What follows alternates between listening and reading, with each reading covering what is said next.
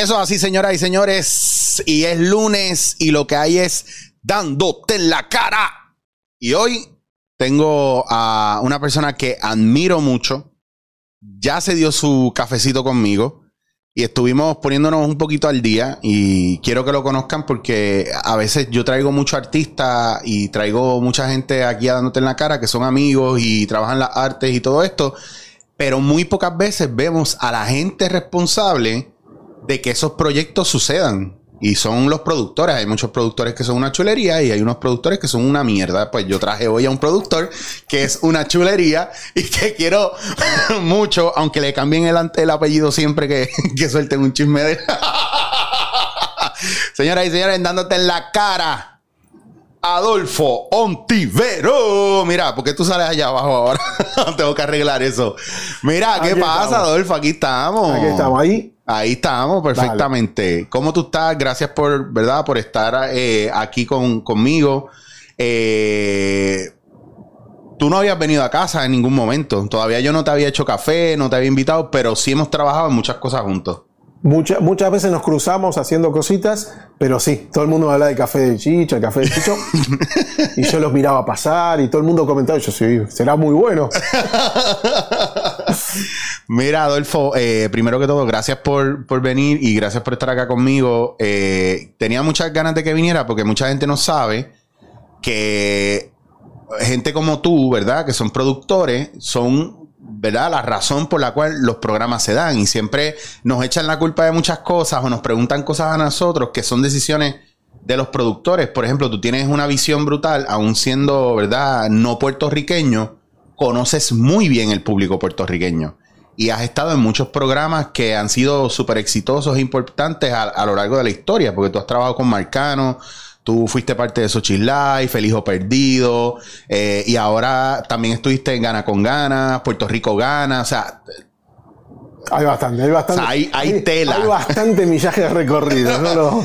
Pero, pero cuéntame, ¿por qué o cómo, cómo tú ves al puertorriqueño que, que terminas montando cosas para el público puertorriqueño y trabajar con los puertorriqueños basado probablemente no solo en lo que a lo mejor tú tienes en tu cabeza, sino cómo, cómo se, la, se la cuelas ahí a- a- al puertorriqueño para engancharlo? Porque tú eres casi boricua, tú, tú hablarás diferente con el acento, pero tú eres boricua también. Ya estoy acá hace 21 años. O sea, llegué en el 2000. Eh, no, yo creo que siempre el secreto, que tampoco es un secreto, lo que pasa no todo el mundo lo hace, que es escuchar al otro. Eh, yo siempre trato de buscar y escuchar y escuchar y escuchar. Eh, a veces vienen, me comentan un juego, quizás no es así, y es cuestión de darle una vueltita para que sea un poquito más televisivo, porque no toda cosa es televisiva. no toda idea es televisiva. Claro. Entonces, eh, eh, siempre hay que buscarle la vuelta porque no, no son dos amigos que se juntan y cuentan algo divertido, sino es que son dos amigos que cuentan algo divertido, pero que tienen que incluir a la persona que está viendo el televisor, que también se tiene que divertir de alguna forma, no puedes estar en una conversación y quedar afuera. Esto es lo mismo, o sea, estás en una conversación y incluís a la persona. Y yo siempre trato de, de incluir al público. O sea, eh, porque el público es mi mamá que me llama y me dice tal cosa que no le gustó. El público es eh, el, el- el guardia del canal que siempre le pregunto eh, su opinión. Eh, yo le pregunto la opinión a todo el mundo porque lo más mínimo es, es un disparador que dice, ah, mira, iba por ese lado y no por otro. Una anécdota cortita. Yo hacía un programa en Argentina y era la época de MTV, se movían las cámaras y todas las ediciones eran flashes blancos, flashes blancos. Mi mamá, que me ama, me crió, me, me- me- me trajo a la vida, me dijo una vez, es que no puedo ver tu programa porque me marea. Ese día cambiamos la forma de editar. Y no sé si es coincidencia, no sé si el público maduró, que empezaron a subir los números de rating. Y dije, ah, no todo es, a veces uno quiere hacer cosas, pero no es eso, hay que escuchar para que lo que uno quiere hacer sea congruente a- al público. A mí me preguntaron ayer si yo pudiera decirle algo a la industria de cine de este país, ¿qué le diría? Y lo primero que me salió fue que dejáramos de tratar de ser como otros y empezáramos a abrazar nuestra puertorriqueñidad como tiene que ser. En vez de estar mirando a, ah, yo quiero hacer mi película como Stanley Kubrick y ningún puertorriqueño de repente o una minoría entiende el concepto, versus vamos a hacer películas que apelen al puertorriqueño pero que nosotros podamos exportar para que la gente conozca nuestra cultura, porque aquí se consume mucho lo de afuera también. Eh, o sea, es muy importante para que una industria crezca eh, eh, abrir el mercado. Acá somos una población pequeña. el último censo creo que nos ubicó en 3.2, algo así, ¿no? Sí, sí, bajamos, éramos 4.5 claro, y bajó a casi, yo te diría, casi 700 mil, 800 mil personas que no por eso, entonces somos un público. Entonces, para que la industria sobreviva, porque ahí eh, trabaja mucha gente, ve mucha gente, eh, hay que abrir el mercado. Pero yo creo que cuando vos querés exportar algo, eh, si quiero exportar café, no digo que es café que se parece al de Colombia, digo es café de Puerto Rico. Claro. Y tomo el café de Puerto Rico porque me gusta el café de Puerto Rico. Y creo que es, hay que hacer lo mismo también. O sea, si vos vas a hacer una película, cine, tiene que ser local pero local no, no deprimente o cosas, porque Puerto Rico es bellísimo, pero yo me enamoré de esta isla. Claro. O sea, lo digo con todo el corazón. Me han surgido eh, propuestas constantes para irme afuera. A mí ni, me interesa. Me encanta levantarme, me encanta caminar. Eh, eh, ahora estoy caminando de la laguna de Condado hasta el morro. sí, sí, sí. No, o sea, a mí me encanta, me encanta la isla, me encanta recorrerla, me encanta, me encanta mucho. Y entonces, si vamos a hacer cine, explotemos todo eso, que hay mucha cosa muy buena y mucho, pero mucho talento.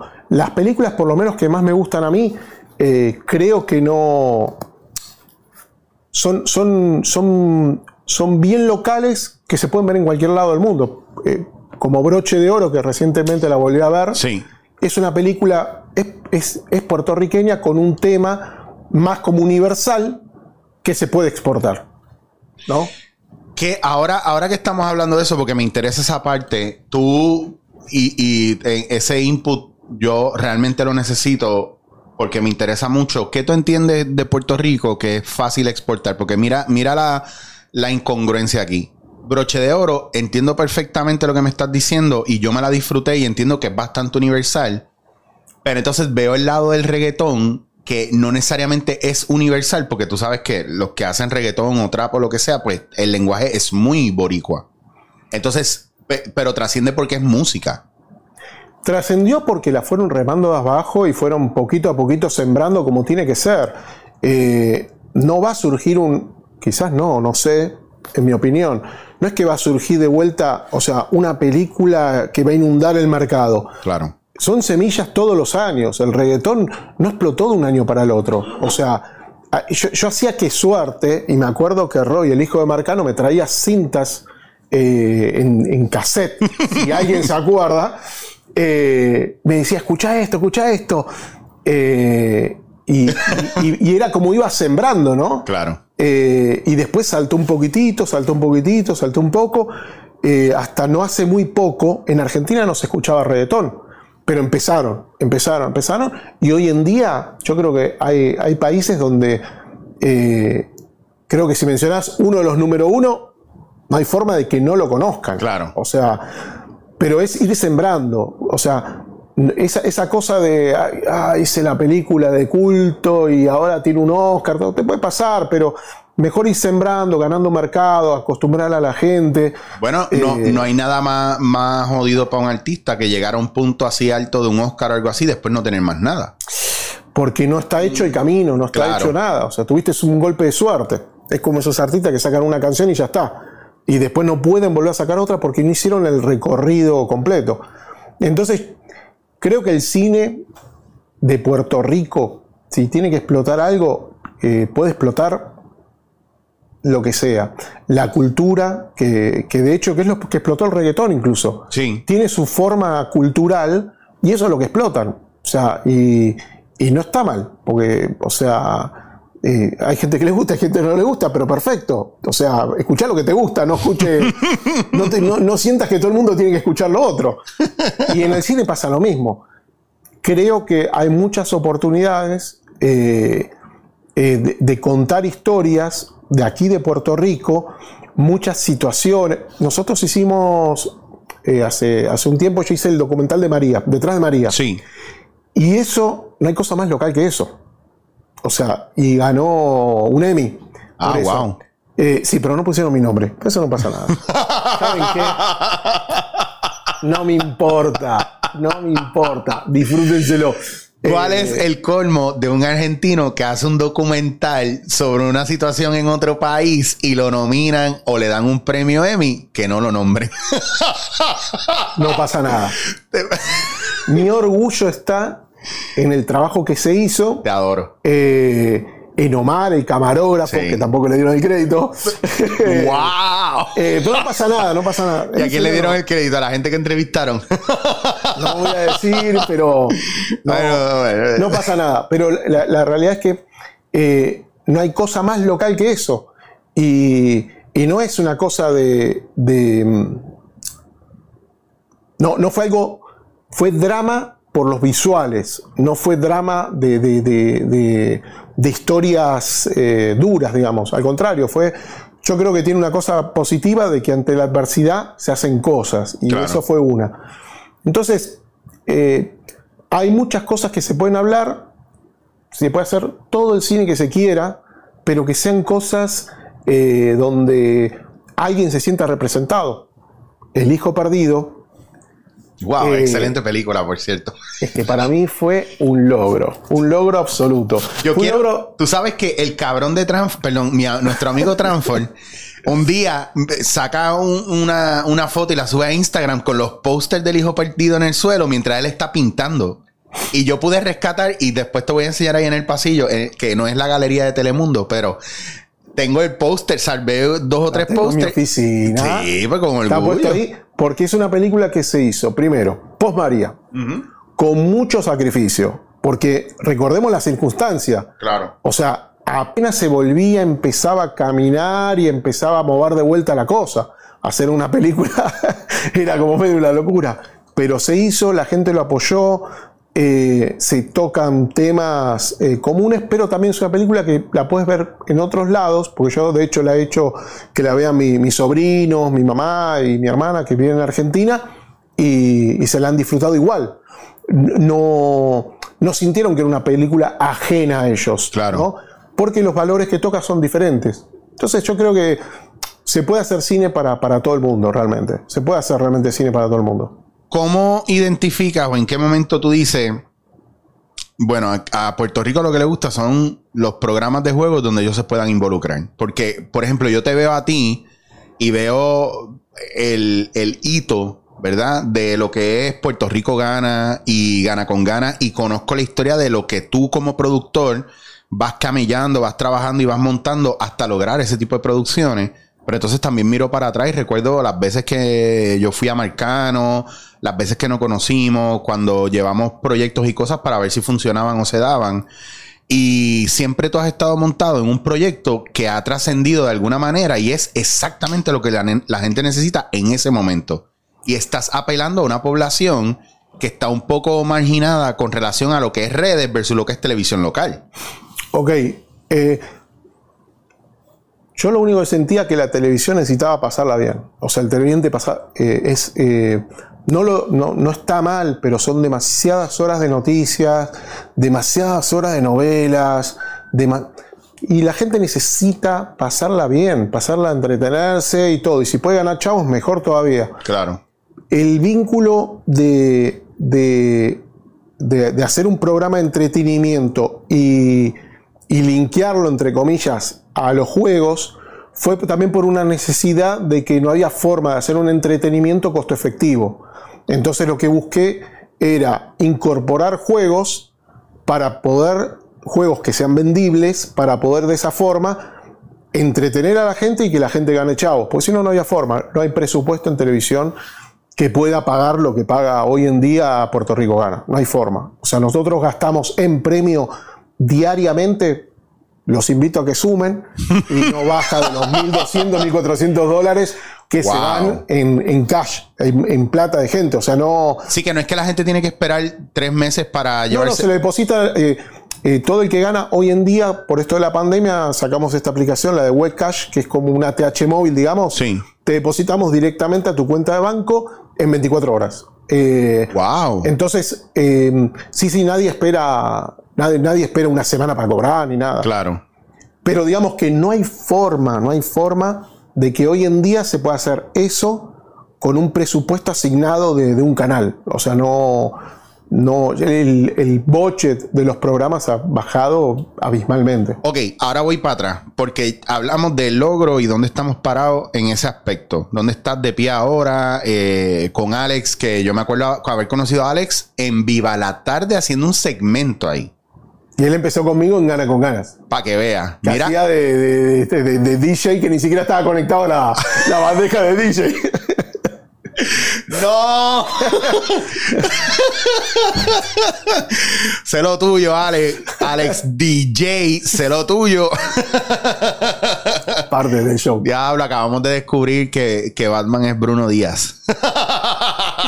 Mira, pero cuán complicado realmente ha sido traer esta propuesta y que los canales te, lo compren. Porque, por ejemplo, aquí hubo una época y sacando números del tiempo que tú llevas aquí y eso, a lo mejor te rozaste con alguno, pero aquí hubo eh, a millón, fantástico eh, y otros programas. A Millón era de Héctor. Sí, Pero eso creo que es en los 90. sí, Porque yo arranqué con Héctor del 2000 para acá y ahí no fue a Millón. Ok. Y esa época como que murió. Empezaron a ver, ¿verdad? A fortalecerse un poco más los programas de mediodía, pero lo que estábamos viendo de fin de semana mayormente eran programas como eh, Sábado Gigante, Siempre en Domingo, que eran programas que duraban dos y tres horas o cuatro horas y eran de cosas artísticas, pero no necesariamente se producían aquí. Y de repente empiezan a salir, ¿verdad? A asomarse esta tendencia de, de programa de juegos, pero no tenía todavía peso. Y para mí, lo más que empezó a tener peso después, eh, yo sé que estaba el programa de Mr. Cash, que Que era. también lo hice yo. Ahí vamos. Ok, cuéntame, ¿por qué? ¿Y para qué? ¿Y cuán, No, ya se lo hablamos, pero ¿cuán difícil realmente fue venderle a, la, a un canal realmente este es el concepto que tenemos que trabajar? O, o en, o en qué momento, aunque ya tú dijiste que la gente, ¿verdad? Lo que quería pasarla bien y lo necesitaba. No, eso es el, el- el deseo que yo tenía Ok. y lo que yo entendí que quería la audiencia. Claro. O sea, eh, Pero eso es, eso es programa de culto. Porque la gente hacía filas y yo me acuerdo ir a Guapa y ver las filas y ver eh, uno que otro programa en vivo o a la hora que saliera y mi ver. único regaño, mi único regaño profesional constante es que vienen y me dicen, no puedes meter tanta gente.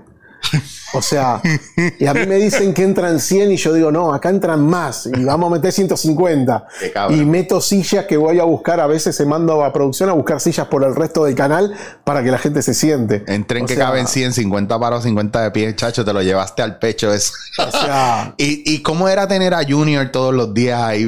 ¿Te acuerdas de Junior? No, yo, yo- en serio, yo le tengo a mucha gente que, que, que, que- que reincide, le tengo eh, mis respetos y, y- y- y cariño también, porque es el apoyo que te da el show. Claro. Mis respetos porque yo digo, si tú tienes una persona que no tiene nada que hacer y se toma una hora para salir de su casa, o sea, no estar tirado sin hacer nada, sino salir de su casa y decir, ok, voy a hacer algo diferente, y van y se entretienen y tienen la intención de, de no estar en su casa por la razón que sea, quizás por depresión o lo que sea, a mí, en lo personal, tiene mis respetos. O sea, Bello. todo el que quiera hacer algo que, que no sea estar tirado, tiene mis respetos. Claro, es que se trata de eso al Y final. la verdad que qué mejor diversión para una persona que quizás, eh, quizás no tiene un flujo de, ami- de amistades o una contención familiar y todo, decir, no, no, no, no, me voy a ir a- a- al programa, la voy a pasar bien, eh, porque no siempre vienen a jugar, muchas veces yo tengo público que realmente viene a disfrutar del show. Claro. Y son dos horas o una hora de, de su tiempo que, que te lo, que te lo entregan así para pasarla bien. Que quizás después vuelven a la casa y están solos. O sea, como en la pandemia. Sí. Cuando surgió todo esto, eh, con Alex teníamos en claro que no podíamos parar. Ahora más que nunca no podíamos parar. Porque mucha gente se quedó sola en su casa. O sea, los invito a que se queden no uno, dos días, tres días, que se queden un par de semanitas solos en su casa. Y después me cuentan. O sea, el que la pasó solo entiende lo importante que es eh, tener otro tipo de televisión. O sea, no que te queme la cabeza con Claro. las novelas turcas. O sea, donde para dar un beso están 15 minutos caminando el tipo y una toma del amanecer y todo, y sigue ahí, y sigue. No. O sea, eh, se- me van a odiar los que ven novelas, pero es la verdad, o sea.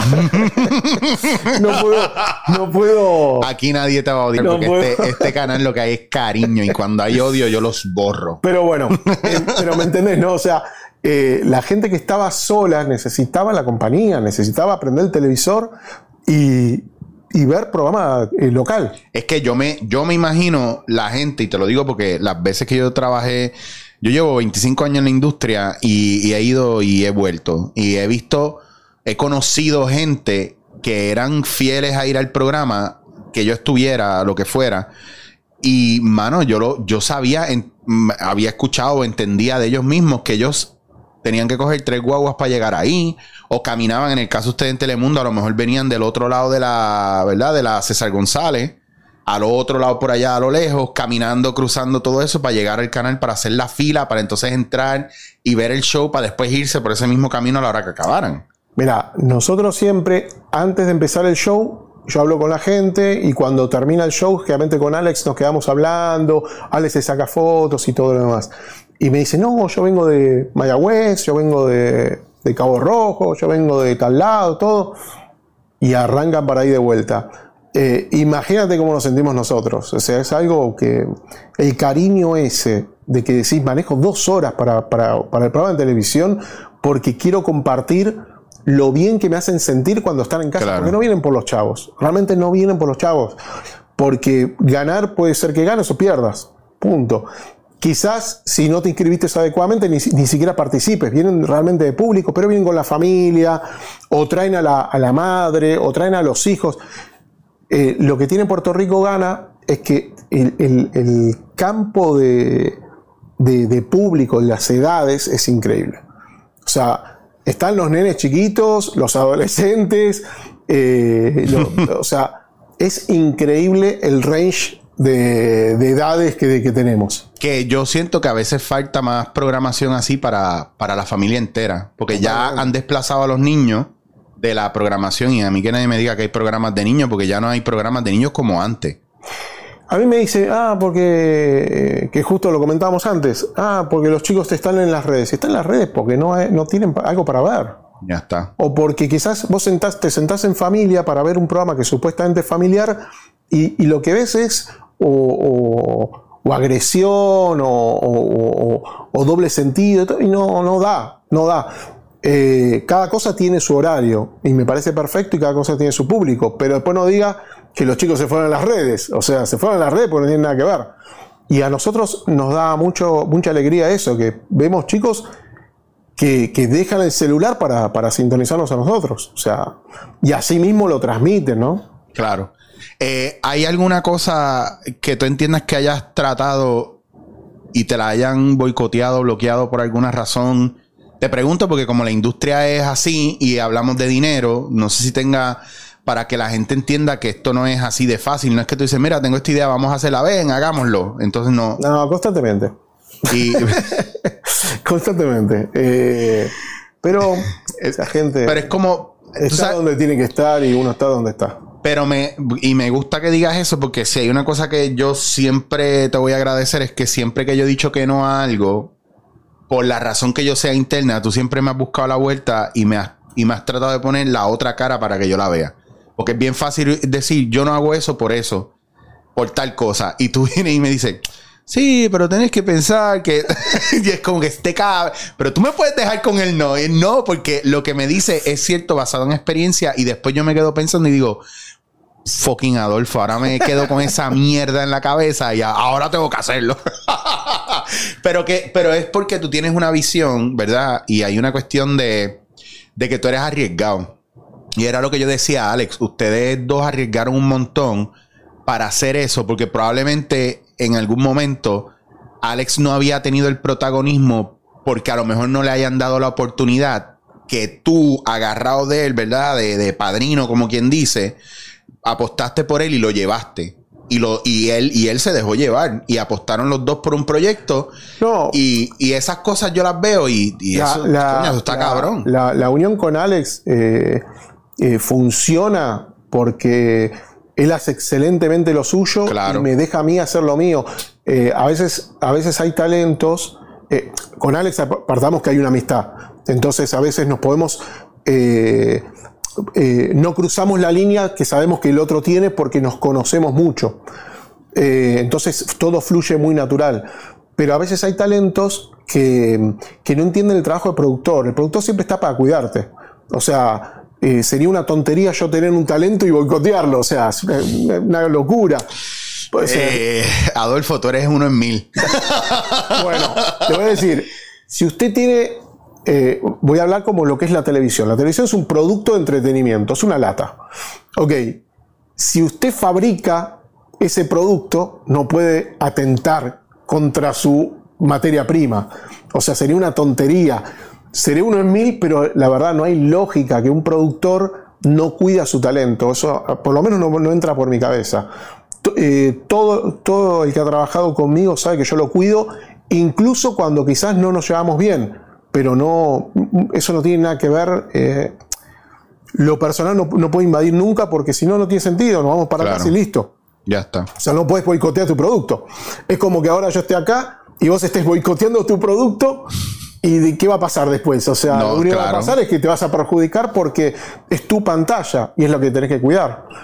Eh, pero obviamente la química que tenemos con Alex eh, no, no entra en ese range porque realmente eh, no- no- nos respetamos mucho. Yo lo respeto muchísimo como, como, como animador realmente y, él me respeta como productor y creo que el programa creció porque nos- nos potenciamos para que cada día seamos mejor, él como animador y yo como productor. ¿Cuál es el peor error que comete la gente en producción? Ya sean adultos que llevan muchos años o jóvenes que están empezando a aprender a producir ahora. Yo te puedo dar, ¿verdad? Yo recuerdo a Frankie Bracero y Frankie Bracero para mí fue uno de, de los mejores maestros que tuve de producción y él me dijo a mí una vez que si tú te acostumbras a decir que no y no buscas lo que el- la conexión entre el talento o el producto y el, ¿verdad? Lo que se necesita para que suceda, antes de decir que no, pues tú no estás produciendo bien. Entonces, aparte de eso, ¿qué, qué otras cosas tú piensas Yo que... nunca digo que no. No, te lo digo hago- yo, que yo te digo que no muchas veces y tú me le das la vuelta y me Claro, convences. yo siempre busco. eh, a veces es. eh, ejemplo, me vienen con una idea. Y a veces la idea no va para. No va, por lo menos en lo que yo entiendo. Ojo, porque cada, cada uno tiene su idea y se respeta. Sí, sí, sí, pero claro. en lo que yo entiendo, digo, esto no entra en mi programa, no tiene cabida. Pero a veces ese es el disparador para reversionarlo y. re- Está bien dicho, reversionarlo. O revertirlo, no sé. Bueno, Sí, para eh, buscar transformarlo. Para transformarlo en, en- en lo que sí puede aplicar al programa.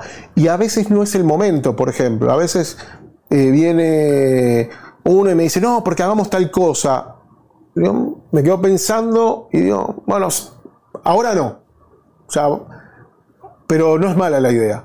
Lo que pasa a veces no es el momento, porque a veces tenés el, el montaje del programa que está corriendo en un sentido, entonces, pero a la primera vuelta de cambio, ahí está la idea. Sí, que es esta cuestión de que no es la idea, es la ejecución de la idea. Y el momento, el timing. Claro, O sea, claro. eso es todo. Porque, por ejemplo, ahora nosotros, el palo que hemos pegado con la carrera de neveritas, a todo el mundo le ha gustado. Eh, digo por este ejemplo, pero Sí. no era un programa para cuando empezamos. No era un juego para cuando empezamos. Eh, no, no, no, no iba con nuestro. Dos años después tuvo su momento. O sea, y ahora está corriendo perfecto. Por eso te digo, a veces la idea en un buen timing es genial.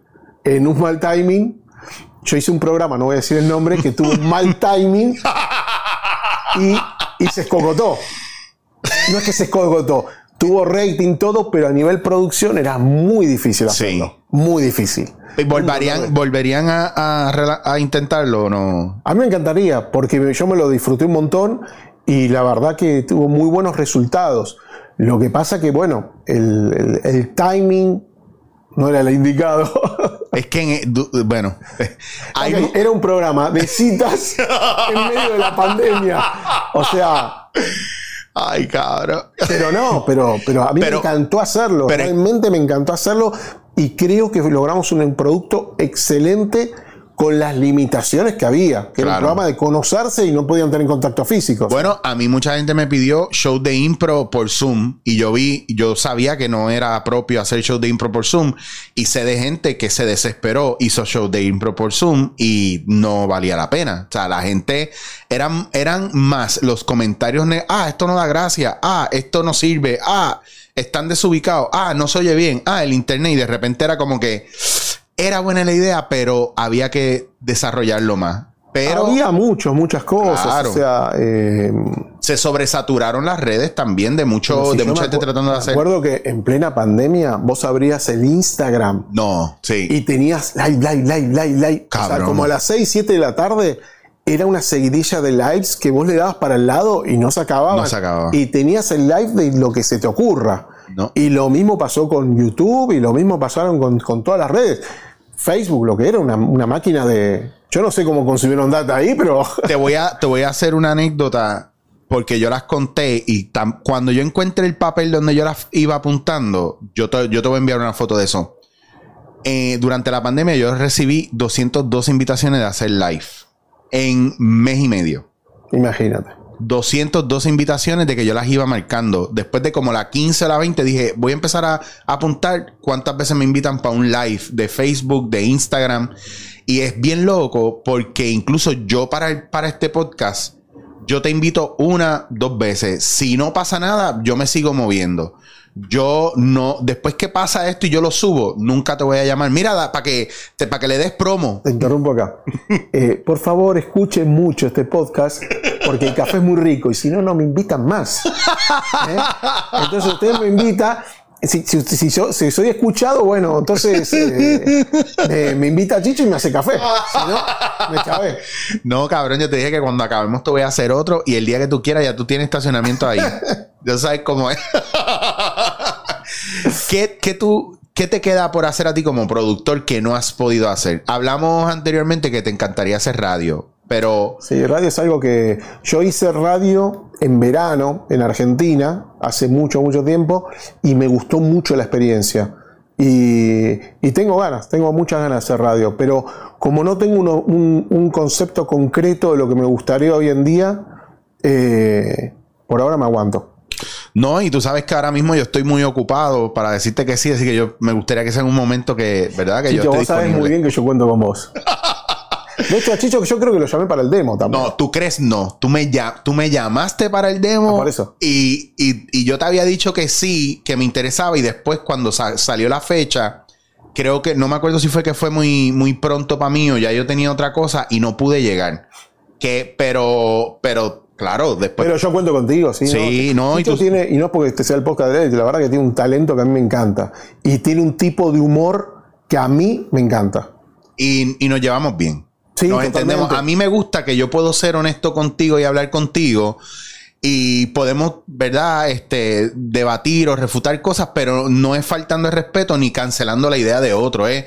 Siempre es una cuestión bien profesional de, pues, chicos, lo que pasa es que yo lo veo desde este punto. Y es esta cuestión de jugar a Pasa eso. todo, todo debate que se arme en base a de que el proyecto crezca, eh, hay que saber escuchar, porque es, es una tontería decir, no, no, no, porque a veces en ese mismo debate se bueno, pasó en el libreto El Hijo Perdido, Sí, o sea, sí. donde hubo aportes, aportes, aportes, y, y para mí eso fue lo mejor. Claro. Porque creaba un tipo, era Chicho el que decía, bueno, hasta acá.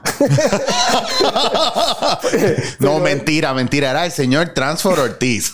a quien, de quien tengo mis más profundos respetos. sí, full. Porque Tranfor Eh, algunos lo quieren, otros lo odian, está todo bárbaro. Pero es el único tipo que tiene cuántas películas, 20 películas o no sé cuántas. Ya no le, da, no le da la pared en la oficina para poner no, los está, se tiene que mudar. Obligado. Sí. No, no, O sea- para mí, y eso que no tiene los pósters de las películas porno que ha hecho, porque Él hacía. él hacía el video de Kama Sutra Boricua. Kama Sutra Boricua, pero él, él tenía trajo. la oficina en el edificio de Marcano. Él estaba dos pisos más abajo. No, cabrón. ¿Ese es verdad? se veía, se veía todo. No, no, no, no, no, no. Yo digo dónde estaba la oficina, nada más. Mira, yo recuerdo haber ido allá a la oficina cuando estaba ahí en Santurce, Claro. te- que recuerdo que estaban arreglando el edificio y la parte de abajo. Arrancamos en Casa Bella y después eh, Marcano compra el edificio ese y nos mudamos ahí. La idea siempre de Marcano era que eso sea todo bien artístico, todo. Sí. eh, que- que- o sea, la idea era genial. Eh, y en esa época subías al ascensor y tenías a Héctor y Tito. Sí, sí. Eh, bueno, Buda venía cada rato, o sea, no se acuerdas el de Sí, Buda. claro, Family. Buda Family, claro que sí. Eh, eh, y así muchos. O sea, había un fluido ahí muy, muy bueno. Yo recuerdo, yo tengo gratos recuerdos de toda la televisión que yo vi con Marcano como presentador. Y Marcano siempre conectó con la gente brutalmente. Incluso ahora mismo está en Mega y conecta fácil con la Marcano gente. es- La gente lo ama. No, no. Marcano es el. el, el- el- el- el- para mí es el, el- el tope de un animador. O sea, no hay animador como Marcano donde te puede manejar el humor de una forma eh, que a mí me. Pero yo me. Detrás de cámara me moría de risa cuando, con, con él haciendo humor. Eh, el drama, ni hablar.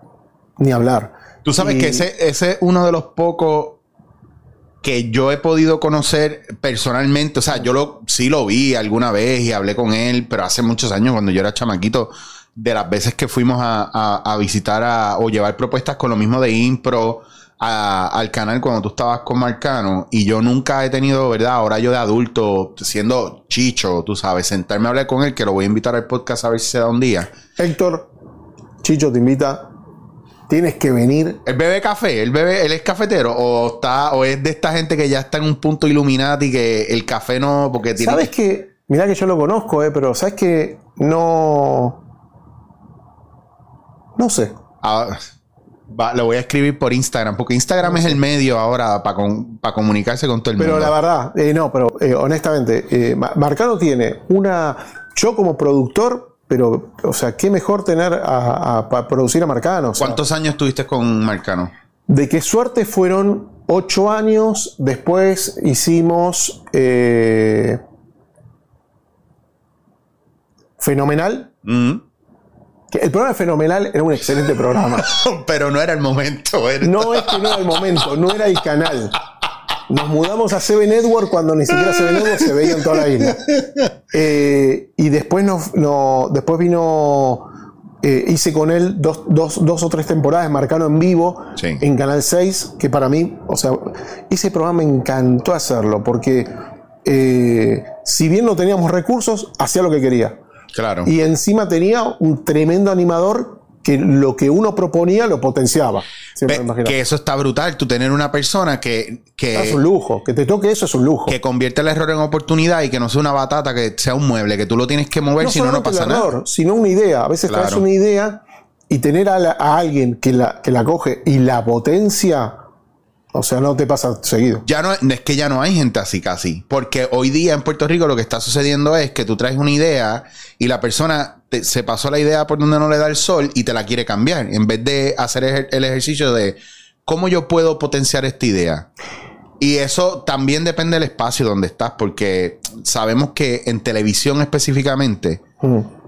A lo que se está eh, apuntando ahora es cómo se genera dinero. En la mayoría de los casos, no en todos. Bueno, una de las cosas que me preguntaste antes, todo lo demás, bueno, yo te digo, eh, a, a productores jóvenes, metan chavos, o sea, olvídense de esa parte, el dinero va a venir de vuelta, pero no, no, yo cuando armo el programa, obviamente siempre trato de mantenerme en el budget, porque si no sé que en dos semanas estoy pidiendo plata prestada, Claro. y en tres semanas no va a haber quien me preste la plata, o sea.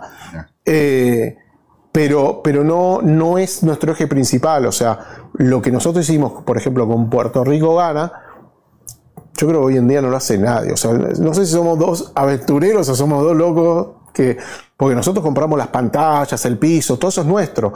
Yo, recuerdo esa historia. Pues tú me hiciste esa historia. Y... Pero esa no es necesaria decirla. No, pero oye, pero esto es como diría, ¿verdad? Una de mis bandas favoritas eh, de rock. Esto, es de Héroes del Silencio, apuesta por el rock and roll, literalmente. Ah, no. Estás apostando por, un, por una visión tuya y un sueño tuyo. Y esas son las únicas que, para mi entender, tú realmente podrías perder material, pero no pierde en conocimiento y en desarrollo. Mira, una cosa es seguro, este programa llegó con una madurez mía, eh, una, una, madurez de Alex también, eh, y, una forma de trabajar y todo, que es lo que es yo, ir a trabajar. Hoy en día eso es, para mí, te diría Disney, pero como estoy en NBC digo que es Universal Studios.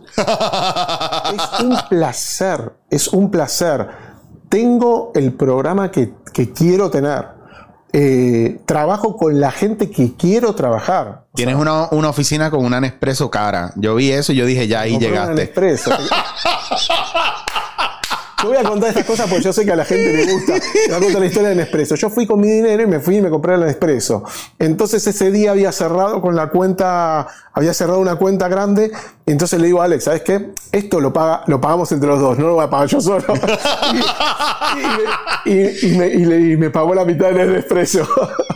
y todavía la está pagando seguro. no, no, ya, ya está el Nespresso. Que por cierto, ¿todavía tú tienes tu oficina donde está? Sí tu oficina, tú abres la puerta de la oficina de producción de Puerto Rico Gana y el primer escritorio que hay a la entrada es el de este cabroncete que está aquí. O sea que... Soy la recepcionista. Si usted llega tarde... O el recepcionista, ¿no? El, este que está aquí se da cuenta. En realidad todos llegan a lo que quieren. Te soy sincero. Cuando, se, cuando ya abusan de eso, digo, ya, pero me encanta que tú no estás atrás en una oficina y nadie llega a ti al contrario. Todo el mundo tiene que pasar por frente. A mí me encanta el trato con, todo el mundo. A mí me encanta, me encanta. Yo, hay gente que, se aísla y yo al contrario. Yo, yo cuanto más, más circulación vea, mejor. Menos cuando quizás estoy escribiendo, desarrollando algo que pero ahí yo tengo mis métodos también porque lo hago bien temprano, que no hay nadie en la oficina porque nadie llega temprano, o después del show. Me encanta. De verdad, honestamente, hay una también una cosa que admiro mucho de ti, que tú eres, tú no, tú no eres eh, líder de los que la gente es, que, les mandó, tú eres líder de estos de los que de los hermano. claro. tú, tú eres porque tú lideras porque la gente te sigue porque tú vas adelante, tú eres punta de lanza. Yo no le pido a, nadie en el equipo algo que yo no haga. Claro. Eh, de todas las bases las he corrido, todas, todas. Y, si las tengo que volver a hacer, las hago también de vuelta. yo he visto esos momentos de, no, mira, Adolfo, es que no pudimos conseguir. Dame un segundo. Y se consigue. al rato, pues, ya lo tengo. este cabrón. Adolfo, eh, de verdad, honestamente, porque no, no voy a seguir dilatando, porque ahora entiendo que te tengo que volver a invitar en algún otro momento tienen que escuchar, porque si no, eso no pasa, ¿entendés? Si no, por lo menos dos o tres personas que me escuchen. estoy, pensando si, si hacer como un reencuentro, poner a, Marcano a alguien aquí, sacarte del baño, que pase el ex productor. Yo lo voy a repetir, a Marcano yo le tengo un gran aprecio y un gran respeto profesional. Habla claro de quién. Tú sabes que gracias a ustedes fue que yo me metí con a escuchar Ilia quien de Valderramas. sí. Porque, porque lo oí un par de veces en el programa y me gustó mucho y me hice bien fanático de ellos y no sabía que ahí estaba Dante Spinetta, hijo de, de eh, Luis Alberto Spinetta, eh, el otro se me olvida el nombre a veces, pero eh, eh Oliver o sí, eh, Bueller, una cosa que, que, era, era hijo también de otro músico bien importante en Argentina y ahí lo que tiene son vinilos, la mitad de esos vinilos son argentinos. Empezaron bien de chamaquitos y empezaron a hacer hip hop en español. Pero estamos hablando del año 90 y algo, sí, porque y era, y era un funk eh, hip hop bien brutal. Sí, sí, sí. son unos músicos. Esos eran unos muy adelantados a su época, porque no tuvieron el éxito en esa época, no tuvieron el éxito tan explosivo como ahora, porque obviamente el público se acomodó Pero al principio eran dos nenes que ¿qué hacen esto? Porque encima son eh, los padres. Emanuel Oliver, Emanuel, ajá, Por ejemplo, Spinetta lo que tiene es una música como muy, si bien es de avanzada en su época, eh, esto era excesivamente avanzado y estamos hablando que empezaron, no sé, 16 años. Mira, yo tengo ahí Pescado Rabioso, el eh, Art Out, que es mi disco favorito, está ahí, no está dentro de los vinilos, está por, por fuera, porque sobresale esa carpeta verde que está al principio de los vinilos. Es esa misma. Eso es Art Out de. Tengo. Y tengo ahí Almendra, que era Espineta también. Mira, ya de por sí, hacer un disco así Estoy seguro que se gastaron una fortuna en imprenta. Claro, y le jodieron la vida a toda la gente que guardaba vinilos, porque no. a los que tenían todos los vinilos así bien para. Mira, la broma de... que te sale ahí. La broma más hija de puta que le puede hacer a alguien, a un fanático de la música, es esa. En esa época, comprando el vinilo y uno con la puta caja así gigante. Bueno, los que te sacaron a veces el, libro con, hojas y hojas y hojas, y era una cosa así, pero en verdad que tenían un, un disco Sí, bueno, brutal, brutal. Por eso, por eso siempre me gusta sentarme a hablar contigo, porque sé que hay una profundidad y un respeto por las artes, por la cultura puertorriqueña, porque siempre has sido bien respetuoso con la cultura puertorriqueña, y eso se ve en la manera en que tú potencias el trabajo de artistas puertorriqueños. Porque si fueras otra, otro productor. no, yo nunca conocí una isla tan talentosa como esta. Ahora estamos haciendo lo de. lo de. Avísame si hay que cortar, ¿eh? Porque. No, no, no, no. Yo te, yo te, yo. Esto va a ser tu, tu final statement. Ah, ok. Eh, ahora estamos haciendo lo del Open Talent Show, ¿no? Eh, que la idea realmente, pues yo le decía, Alex, acá todo el mundo canta, todo el mundo baila, todo el mundo toca un instrumento, eh, y más otras artes también, porque acá, acá una vez vino un chico que tocaba el arpa, pero tocaba el arpa de, maravilla. Eh, entonces, todo eso digo, y no tiene foro. No. o sea, acá no hay foro. Es increíble eso. Eh, y bueno, le dimos foro. Bello. A mí me encanta porque de eso se trata. Y qué bueno que hayan espacios así porque ya quedan bien pocos. Yo ya no he visto espacios donde van bandas locales, yo no veo espacios donde van orquestas locales, ya todo eso como que pasó a... Ah, y entonces para colmo, sacando de que el programa es de juegos, ahora todos los programas que tienen entrevistas tienen 40 minutos de juego con el artista y un minuto de entrevista. Bien impersonal. Entonces a mí eso me revienta la cabeza. Yo creo que por eso también a mí me gusta este espacio que yo tengo, porque eh, podemos hablar y aprovechando que estamos hablando, Adolfo, vamos a pasar a un juego que vamos a hacer. Eh, producción, tráiganme. y ahí entra con ahí, Saque una carta. saca una carta. Te puede tocar meterte en una bañera desnudo y hacer el resto de la entrevista desnudo. No, es otra cosa. Los juegos, yo creo que pues, a veces me, me, dicen, no, porque ese juego jamás, jamás le faltamos el respeto a, a, la, a la audiencia. Jamás todos los juegos, absolutamente todos, yo mismo los hago. Todos los juegos yo los he hecho o en el ensayo o en vivo, porque a veces también tengo que hacerlo en vivo. Eh, y, nada, es cuestión de pasarla bien entre amigos. Eso es la, realidad. Gracias por eso, gracias por lo que estás haciendo y gracias porque me dijiste fuera de cámara que cuando vuelvas a Argentina, todos los discos que veas de Sandro y todo eso los vas a ir recopilando. y me vas... te debo una, chicha. Porque yo te voy a hacer de Sandro por este muchacho. ¿No lo has hecho todavía acá? Sí, lo hice. ah, sí, porque. No, no, no, lo, lo, hice y. y pero fue culpa tuya. Que me, me, me, endosó en vivo. Que por cierto, ese día yo gané, pero la nena esa de, de, de, la que hizo de Shakira, ¿ah? se puso a activar las redes para que todo el mundo votara con ella, por ella. Ella es Gaba. Y, la de Exatlón. Pues le dices a Gaba de Exatlón, te voy a decir una cosa. Maldita sea, ese día yo había ganado. yo estaba adelante sin la ayuda de la internet. ¿Ok? Y ya tú sabes que, que el público tuyo admira y adora a artistas como yo, que hacemos de artistas como Sandro. Gracias. Mira, pero gracias por venir, gracias por eh, sacar de tu tiempo. Yo ya me di cuenta que había que cerrar porque ya empezaron las llamadas de, mira, Adolfo, hace falta esto, Adolfo, no consigo esto. Esa producción eso llama. Pasa, eso pasa. Eh, agradecido por demás, que se repita, por favor. Y no sé si le quieras decir a la gente dónde puede sintonizar o cómo pueden estar pendientes o si tienen alguna red social para que sigan lo que está pasando en Puerto Puerto Rico gana y mandarle un beso a Ale. Bueno, eh, en las redes sociales Puerto Rico gana. No pongan otra cosa que van a empezar a recibir que se ganaron un carro. Es, es todo embuste. Eh, arroba Puerto Rico gana en Facebook, eh, Instagram, Twitter, lo que sea. Y en Telemundo a las 6 de la tarde. Bello. Pues estamos gozando, señoras y señores. Ya ustedes vieron.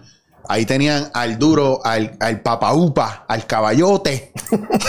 sí, porque si no, no un podcast y no tengo esos, esos comentarios hechos.